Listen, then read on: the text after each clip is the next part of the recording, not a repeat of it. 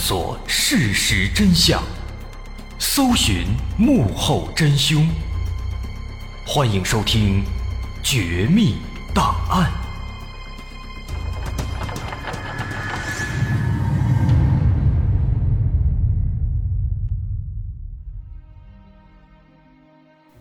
还原事实，探索真相。欢迎继续关注《绝密档案》，我是大碗。在上节咱们说到，詹贵因为偷走公司的七百多万被判了七年，因为他实在是太过狡猾，更换了多个身份，手里有将近五十个不同的身份证，再加上侦破的过程困难重重，让警方跑遍了大江南北，一会儿去巴中，一会儿去重庆，一会儿去青岛的，所以这起案子在二零一三年被收录进了《今日说法》。然而，就在前段时间，在某一期《今日说法》的新节目当中，观众们发现啊，这个张恩贵他竟然又一次在里面出现了。这可是第一个上过两次《今日说法》的罪犯，一时间这个人成了网红了，立马就上了热搜。而这次他犯下的这案子呢，也的确有进步，变得更加励志，也更加搞笑了。这起案子。就是我们之前最开始提到的，新冠疫情爆发之后，南京一家科技公司的总经理王平准备向湖北捐款，但是却发现公司账上的一千九百万竟然不翼而飞了。当时呢是刚刚过完春节假期回来，刚刚第一天就发现钱没了，王平当时直接懵了。毕竟现在这钱啊，咱们都是存在银行里面，没有说。把那钱放在保险柜里，现在这样很少。那既然钱都在银行里，而假期期间大家又都没有上班，没有人会动这个银行，那这笔钱怎么会丢呢？所以王平非常疑惑，赶紧就报了警。报警之后，警方首先就想到，这应该是内部人作案，因为外部人要想偷走公司的对公账户里的钱，那难度是非常非常大的。于是警方就调查了公司的监控录像，但结果却发现啊，公司的监控系统被人为的关闭了，假期期间所有的监控视频都是空白。不仅如此，打开公司财务室的电脑，发现所有电脑硬盘都已经被格式化了，所有的财务信息资料全部丢失。偷走了公司的账户里的钱，关闭了公司的监控录像，又删除了电脑里的所有资料，这更加大了内部作案的可能性啊！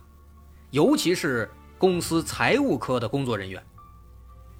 于是，警方马上对公司财务科的所有人展开了逐一调查，很快就发现，公司的财务总监叫索南，他一直没有出现。此时，总经理王平忽然想起来，这个索南在春节前曾经说了，说春节期间要和女朋友去国外度假。那么，会不会是他在外面度假还没有回国呢？于是，王平就给这个索南打电话，结果却发现对方的手机一直都是关机状态。那这个情况让警方产生了怀疑。但是面对警方对这个索南的怀疑，这王平却信誓旦旦地说：“说索南是不可能干这种事儿的，人家本身是富二代，家里做奢侈品生意，还是法律、财务和电脑网络方面的高端人才，公司给他几十万的年薪呢，平时跟同事们之间相处的也非常好，这根本不可能是他干的，不需要怀疑他。”但是面对王平的这个说法呀。警方还是持保留态度，可是现在呢又联系不上这个索南，所以警方只好先对公司里的其他人做调查。但是很快，对所有人的询问都结束了，都没有发现任何线索。那么唯一的可能性就又落在了索南的身上。那既然他人不在，警方就只好先去索南的办公室里看一看。而进到索南的办公室以后啊。却发现这里面那是空空如也，桌子上干干净净，抽屉里什么都没有。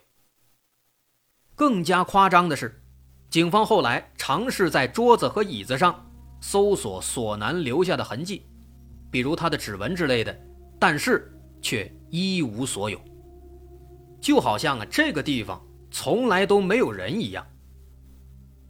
毫无疑问，这更加大了索南的嫌疑了。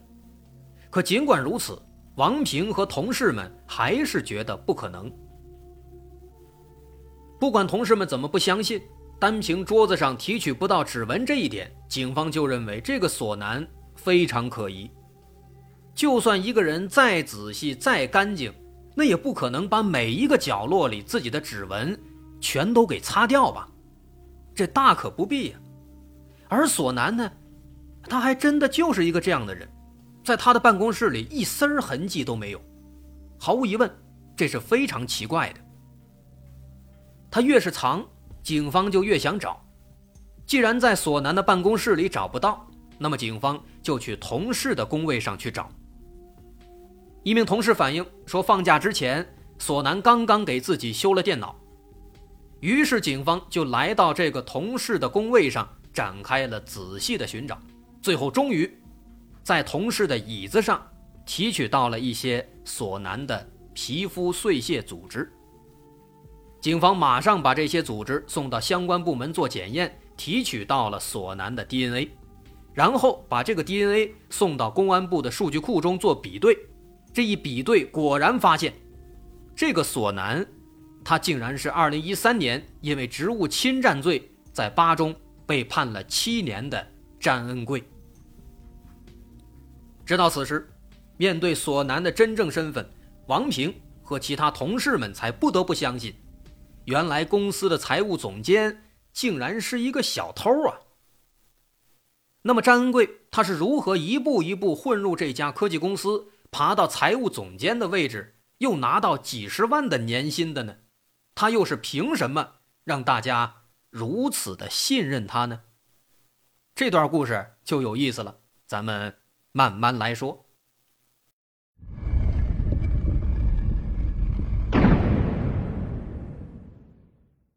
面对现实，王平开始向警方讲述这个索南和公司之间的故事。二零一九年五月，王平的科技公司在网上发布了招聘财务经理的信息。很快，他收到了一份亮眼的简历，姓名索南，三十三岁，中国人民大学会计专业硕士研究生，曾在北京某国企任财务经理。王平一眼就看中了这个人，并亲自对他面试。面试开始，在了解了一些基本情况之后，王平问索南：“你是名牌大学的研究生，又有北京大型国企的工作背景，为什么现在要来我们这样的小公司应聘呢？这不是屈才吗？”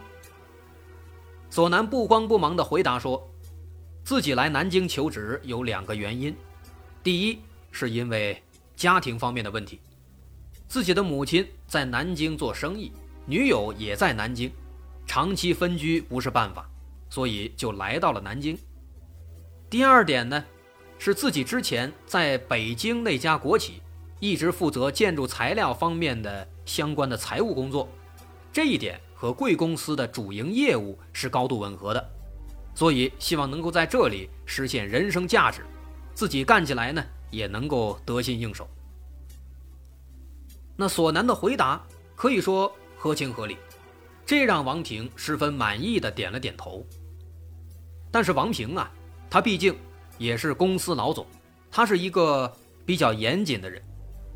在面试结束之后，王平给索南简历上的前任老板，也就是那个所谓的北京大型国企的老板，打了一个电话。打电话就是要问一问，这个索南到底怎么样。很快电话接通了，在。互相寒暄之后啊，对方连连表示这个索南工作能力确实强，为人踏实，是难得的人才，用他完全没问题。还说如果不是家庭原因啊，他本来还不愿意让索南走呢。那听了对方这番话，王平彻底放心了，放下电话以后就赶紧通知人事部，让索南下周就来公司入职。其实王平并不知道，根本就没有什么大型国企的老板，那个接电话的老板不是别人，正是一人分饰两角的詹恩贵。他早就预料到了这种情况的发生，所以在前任老板的联系方式那里写下的是自己的另一个手机号。他在手机上又装了一个变声器，王平打电话过来，他就打开变声器跟王平侃侃而谈。那当然对自己是大夸特夸了。所以说啊，毫无疑问，这个张恩贵呢没有改邪归正。其实早在出狱之前，他就想到了，他认为等自己出去了，那多多少少也是一个刑满释放人员啊，怎么可能再找到一个又体面又高薪的好工作呢？所以说啊，你看他这思想就出了问题了。其实他之后的经历呢？也能反过来证明他这想法是错的，但当时他偏偏就这么认为，所以当时他觉得还是要铤而走险。出去之后，他想再干一笔大的，然后远走高飞去国外生活。那为了实现这个目标，他也非常拼啊，确实特别拼。服刑期间没干别的，一有空就学习，不但自学了法律、高级会计。还考了注册会计师等等很多个资质，等到出狱了，他也学成了。但是呢，出来之后啊，他没有立马作案，而是先去了一个小公司干了一段时间，摸清了其中的门路，之后才开始寻找作案目标。而没多久，他就盯上了王平的公司。和之前一样，他需要找一个新的身份。但这个身份又不能完全是假的，需要确有其人。于是他从网上搜到了一个叫做索南的人的信息，他把自己的照片替换上去，做了一份漂亮的简历，投给了王平。而之后就上演了王平讲述的那段经历了。所以说，他来这家公司的目的，从来就不单纯，就是为了钱。而在顺利进入公司之后，他也为自己制定了一个三步走的计划。第一步，先要获取同事的信任；第二步，获取领导的信任；第三步，升职加薪，获得公司的对公账户的操纵权。那么之后偷钱一走了之。而他这三步走呢，确实还真的挺科学。咱们就先看看他这第一步如何获取同事的信任。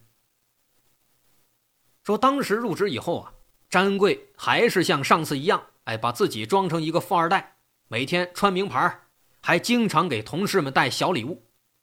女同事啊，逢年过节过生日了，送一瓶迪奥香水如果是男同事呢，送一个名牌钱包。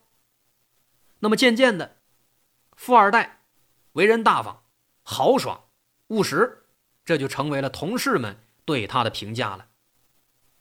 但是仅仅这样还不够，后来呢，发生了一件特别搞笑的事情。有一个开车上班的女同事，听他吹牛，他说自己住在新街口的一个大别墅里，而这个女同事呢，正好也住在附近，所以当时这个女同事就很热情的跟他说：“说这样，以后啊上班我就带上你得了，你也别打车了，挺费钱的。”人家女同事呢。当然是好心了，但实际上啊，这詹恩贵他根本就不住在大别墅里，他住在江宁区，租了一个小房子，离那新街口有十万八千里呢。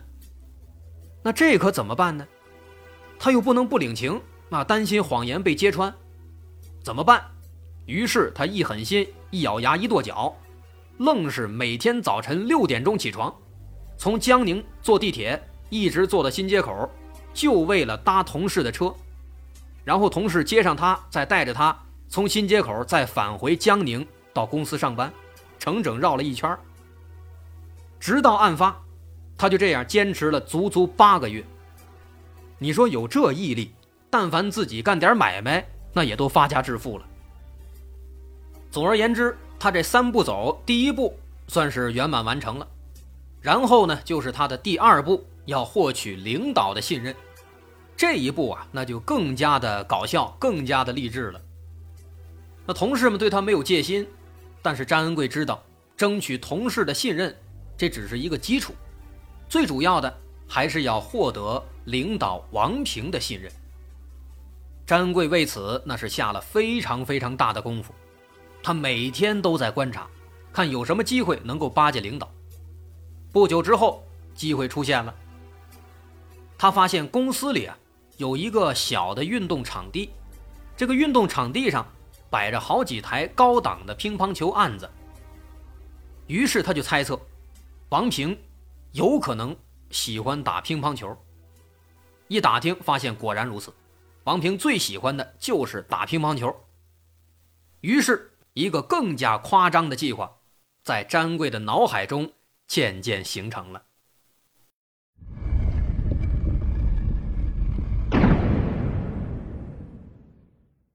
为了接近王平，詹贵找了一家运动中心，在那儿请了一位专业的乒乓球教练学习乒乓球技术。在那两个月里啊，詹贵几乎每天下班之后都要去练上三四个小时。下午五六点下班了，再练这么三四个小时。回家满身大汗，直接就该睡了。毕竟第二天早晨还得六点起床去新街口呢。这可以说啊，就是一种魔鬼训练啊！白天上班，晚上练习，这根本就没有休闲娱乐的时间，比咱们平时的上班族可能还要忙呢。那这种魔鬼训练呢，也让他的球技有了突飞猛进的提高。哎，果然没多久，公司有一次组织团建活动。果然有一项就是内部员工乒乓球比赛。总经理王平的球技呢是相当不错的，在公司里没有对手。当然是不是真没对手，咱也不清楚。反正比了一圈啊，大伙儿都输了。那张恩贵一看，哎呦，这时机到了，于是他就谦虚的笑了一声，然后说：“哎，领导，我来学习一下。”接着他就上场了。而詹贵的魔鬼训练呢，的确非常有效果，刚学的技术就全都用上了。两个人打的你来我往，连续打了一个小时，看的同事们是连连叫好。那王平这边呢，感觉打的也是棋逢对手，非常痛快。打完球呢，王平一边擦汗一边夸他说：“球打的真不错，以后有时间啊，多切磋一下。”打那之后，每到周末。王平就喊张恩贵一块打球，打累了，两人就坐下聊天那张恩贵呢，就开始吹嘘，说自己在北京国企工作的时候啊，多厉害，为公司怎么挽回损失了，多么多么强了。这让王平对他呢，也是更加的信任，也更加的佩服了。怎么说是佩服呢？因为这张恩贵啊，确实他也有一些真本事。说有一次公司的客户来访需要应酬，有了打球的经历了，王平也喜欢这个张恩贵，他这种侃侃而谈的性格能活跃气氛嘛，就叫他一块儿去。还没想到啊，这张恩贵不但口才棒，球技高，他这酒量也非常惊人，给客户喝的那是相当到位。从此之后，王平觉得张恩贵这人，呵，那办事儿仔细周密，有条不紊。做事靠谱，于是到哪儿应酬都会叫上他。那除了喝酒，专业知识人家也不差。有一天，王平急着给客户发一份重要的文件，可偏偏这个时候公司网络坏了，连不上网了。那公司负责这块的网管是一个刚毕业的大学生，他也手忙脚乱，找不到原因。王平急得团团转。这个时候。张贵主动过来帮同事检查，最后他发现这网没坏，实际上呢是因为换了新的线路，交换机和路由器的配置呢对不上，IP 地址产生冲突了。于是他就重新配置了新的地址，网络立马通畅了。在目睹了这一切之后啊，王平对张恩贵那是更加的器重。而随后的一件事呢，更是让王平彻底选择了相信张恩贵。什么事儿呢？是在一九年下半年，他们公司面临两起诉讼，王平的手下没人可用，又听说张恩贵学过法律，于是就派他去应诉。本来啊没抱多大希望，可没想到啊，这个张恩贵，他靠着自己在监狱里学的法律知识，竟然为公司打赢了官司。这件事儿让王平非常高兴，于是没多久，他就把张恩贵提升为财务总监，年薪三十六万。年薪三十六啊，别说别人，咱自己都非常羡慕。而且要知道，从一个普通职员到财务总监，他只用了六个月的时间。所以不得不承认，虽然他是坏蛋，但他这能力确实强。那么也正是当上财务总监之后，他觉得时机马上就成熟了。于是呢，在平时的工作中，他就有意无意地向王平提出，可以优化一下公司的财务制度。原本公司是这样规定的：超过一千万的资金动向，必须通过财务经理、总经理等等层层的审批，要过五六道关卡。但是在他提出的这个方案啊，这个制度修改之后啊，就会变成只需要财务总监和总经理审批就可以了。那么说白了，也就是让自己能够获取公司的资金的流向，把握住这个命脉。那么此时，王平对他已经信任有加了，想都没想就同意了。于是，张恩贵就掌握了公司财务的优盾三级密码，并且悄悄地配了一把财务办公室的钥匙。终于等到了二零一九年底，公司项目资金陆续回笼，张恩贵发现公司账上有一千九百多万了，他认为是时候下手了。二零二零年一月二十四号，这天是大年三十，也是公司放假的第一天。詹恩贵主动来公司加班，然后偷偷切断所有监控，进入财务办公室，把账上的一千九百万全部转走。一切结束之后，他清理了所有个人物品，消除了所有指纹等等痕迹，把办公室搞得跟个新的一样，但是唯独落下了同事椅子上留下的那个。小小的皮肤组织。也正因如此，二月十七号，他在贵阳被警方顺利抓获。不得不说，张恩贵的确很努力。他可能不是天才，但他却懂得学习。而不得不承认的是，很多人可能奋斗一生都达不到张恩贵的高度。同样的，我们可能永远也都无法理解。他的能力已经这么强了，短短半年时间就拿到了三十六万年薪，这可能是很多人终其一生都在奋斗的目标。但即便如此，他却不满足，他仍然要盗窃那一千九百万。可以想象，如果张恩贵把心思放在正路上，那么他的人生必定是一场圆满的喜剧。但是很可惜，迎接他的。只能是第二次牢狱生涯。